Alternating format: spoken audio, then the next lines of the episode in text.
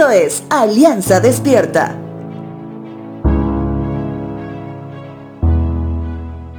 Se dice que si estás en un nivel entre 90 y 109, dentro del marcador de coeficiente intelectual, estás dentro del rango de una persona de inteligencia promedio.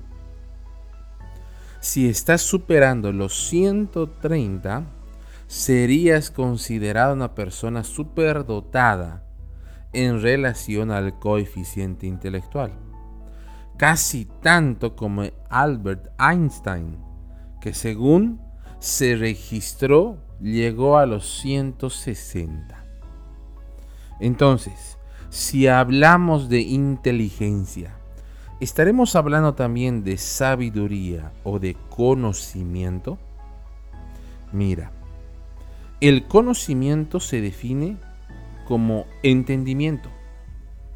La inteligencia es la capacidad de entender, comprender y resolver problemas. En cambio, la sabiduría es el grado más alto del conocimiento. En otras palabras, te ayuda a tener una conducta prudente algo que la inteligencia no te la da. Te hablo de esto hoy porque en el libro de Job encontramos que él pudo reconocer esta gran verdad y comprendía que el emisor por excelencia de sabiduría es solo Dios. Job capítulo 28, verso 12 dice lo siguiente.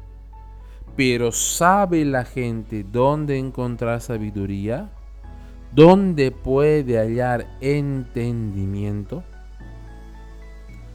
Esto también me hace recuerdo al joven Salomón, que al haber reconocido la misma verdad que Job, pide a Dios sabiduría para poder gobernar como un sabio rey.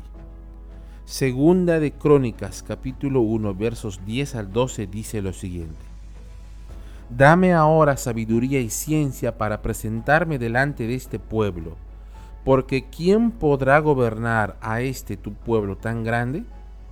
Y dijo Dios a Salomón, por cuanto hubo en tu corazón esto, y no pediste riquezas, bienes o gloria, ni la vida de los que te quieren mal, ni pediste muchos días, sino que has pedido para ti sabiduría y ciencia para gobernar a mi pueblo, sobre el cual te he puesto por rey, sabiduría y ciencia te son dadas.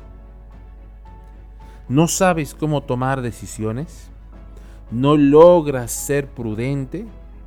¿No logras contener tus emociones?